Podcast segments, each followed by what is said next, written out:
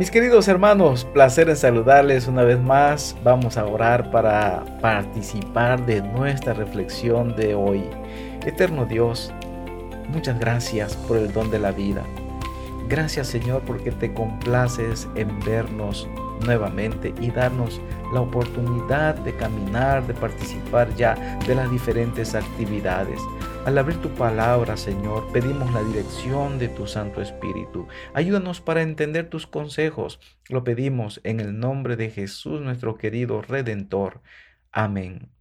Hoy nuestra reflexión está centrada en el capítulo número 17 del libro de Levítico. En algún momento, ¿has escuchado algunas leyes o has escuchado algunas ordenanzas o mandamientos que a tu criterio parece que son insignificantes? Recuerdo que mi madre en muchas ocasiones me advertía sobre algunas cosas. Yo decía realmente, pero ¿por qué lo dices? No creo que esto tenga importancia en mi vida. Y recuerdo que ella siempre decía, algún día me lo vas a agradecer. Y sabes, después de haber crecido o tener más experiencia en la vida, me doy cuenta que ella tenía mucha razón, que habían cosas que aunque yo no estaba de acuerdo con ella, los reglamentos que ella colocaba en mi mente, finalmente estos me ayudarían y me sacarían de muchos problemas. Cuán importante, mis hermanos, es escuchar los consejos. Hoy veremos cómo el Señor establece también parámetros claros para el funcionamiento de su pueblo, para que ellos pudiesen estar bien y sobre todo que les fuera bien en la vida era la finalidad de, los mandamientos y los preceptos que el Señor había establecido.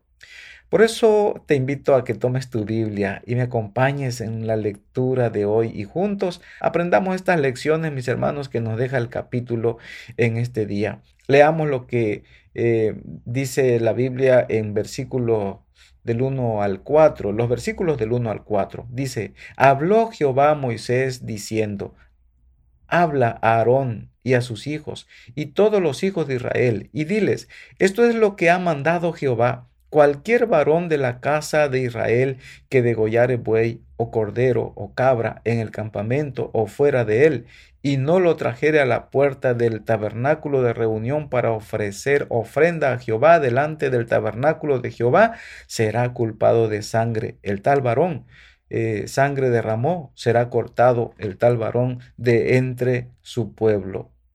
Alguien puede decir, bueno, este cordero, este macho cabrío, esta tórtola, este buey es mío. Yo puedo hacer con él lo que quiera. Sin embargo, el Señor estableció claridad al decir que nadie podía matar un animal sin traerlo a la puerta de la tienda de la reunión y ofrecerlo como una ofrenda. ¿Por qué lo hacía el Señor? Veamos lo que registra el versículo 7. Así dice, los israelitas no sacrificaban a los demonios con quienes se, se han prostituido. Este decreto es perpetuo para toda su generación. ¿Te das cuenta? En realidad no era una decisión arbitraria de parte de Dios o un capricho de Él, de decir nadie puede sacrificar ningún animal que no sea trayéndolo a la tienda de la reunión. Muchos podían decir, bueno, este animal es mío. El Señor no, no quería que nadie sacrificara a los demonios o a, a las deidades paganas que rodeaban al pueblo de Dios. En realidad lo que el Señor quería era salvaguardar su integridad moral y espiritual del pueblo de Dios. Mis hermanos, nos damos cuenta, estas ordenanzas, aunque podían parecer insignificantes para los demás, realmente el Señor lo que quería era preservar a su pueblo. Un segundo aspecto que hemos de mencionar lo encontramos en los versículos 10 y 11. A todo israelita o extranjero que viva entre vosotros y coma, dice, alguna sangre, dice la Biblia, yo le haré frente y lo cortaré de entre de entre el pueblo. El Señor fue claro al decir que nadie debía comer sangre. ¿Por qué razón? Notemos lo que registra el versículo 11, porque la vida de la criatura, dice, está en la sangre, y yo os la he dado para expiar vuestra persona sobre el altar. Por eso, eh, la misma sangre expiará a la persona. La sangre tenía solamente una finalidad y era poder ofrecerla en el santuario como expiación para los pecados. ¿No te parece interesante que este elemento de los animales es el que el Señor solicitaba para finalmente otorgar el perdón? Esto tiene una verdad muy profunda para nuestras vidas, mis hermanos, y es que Jesús, el Cordero de Dios, Él es el único que quita el pecado del mundo. Ofreció su sangre en favor nuestro. Únicamente la sangre de Jesús es la que puede darnos a nosotros salvación, perdón y vida eterna. La sangre es sinónimo de vida al igual que la sangre de Cristo Jesús también lo es para nosotros, y no cualquier vida, sino vida eterna. Ahora veamos, mis hermanos, lo que registra el versículo 15 y 16. Todo nativo extranjero que coma carne de animal muerto o despedazado por las fieras, lavará sus vestidos, se bañará y quedará impuro hasta la tarde. Si no lo lava ni se baña, llevará su iniquidad. Mira qué interesante dice que nadie podía comer algún animal o tocarlo que pudiese haberlo encontrado tirado en cualquier lugar. Es decir, el Señor tampoco aceptaba como una excusa de decir, mira, yo comí y toqué este animal porque lo encontré por allí. El Señor también fue claro con esto porque si algún alguno o alguien encontraba eh, sencillamente tenía que pasar de largo y no tocar ni siquiera comer de ese animal ni tocarlo eh, para no quedar impuro. Así que las reglas del Señor son correctas. Déjame decirte, insisto una vez más y te digo, parece que no son o pareciera que no fueran relevantes.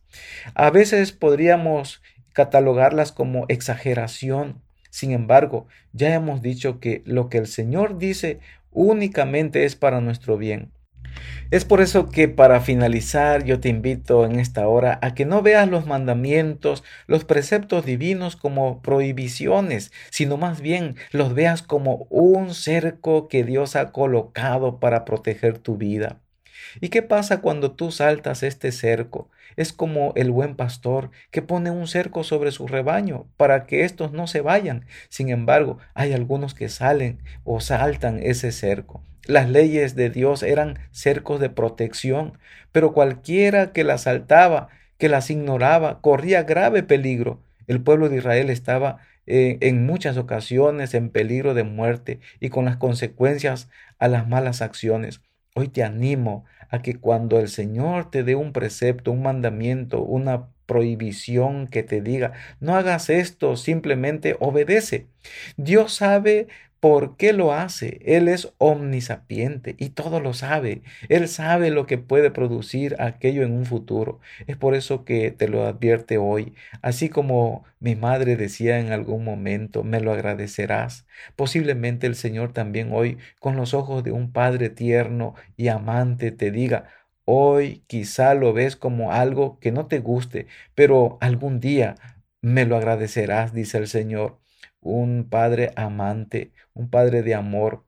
Mis hermanos, un día Jesús le dijo a Pedro, lo que hago contigo, lo que hago contigo ahora no lo entiendes, pero lo entenderás después. La Biblia dice en Proverbios 3 del 1 al 4, Hijo mío, no te olvides de mi ley y tu corazón guarde mis preceptos, porque largura de días y años de vida y paz te aumentarán. Nunca se aparten de ti la misericordia y la verdad. Átalas a tu cuello, escríbelas en las tablas de tu corazón y hallarás gracia y buena opinión ante los ojos de Dios y de los hombres. Mis amigos, mis hermanos, la ley es la gran norma de justicia, representa el carácter de, de, Dios y es la prueba de nuestra lealtad hacia su gobierno y se nos la revela en toda su belleza y excelencia en la vida de Cristo. La ley del Señor será nuestra delicia y en el día del ajuste final de cuentas escucharemos estas gozosas palabras, bien buen siervo y fiel, sobre poco has sido fiel, sobre mucho te pondré, entra en el gozo de tu Señor. Mateo 25, 21. Recordemos que ante un escrito está, nuestra única opción es obedecer. ¿Te gustaría hoy pedirle al Señor ser obediente a sus preceptos, sus mandamientos y sus leyes? Recuerda, son un cerco protector para tu beneficio. Te invito a inclinar el rostro y vamos a orar. Padre, En esta hora te damos gracias porque tú has dejado reglas claras para que nos conduzcamos por el camino del bien. Perdónanos si en algún momento nos hemos saltado estos cercos que tú has colocado para protegernos. Haznos volver de nuestros malos caminos, ya que por saltarnos esta cerca nos hemos metido en muchos problemas. Ayúdanos a ser obedientes y a aceptar tus instrucciones. Lo pedimos en el nombre de Jesús nuestro Salvador. Amén.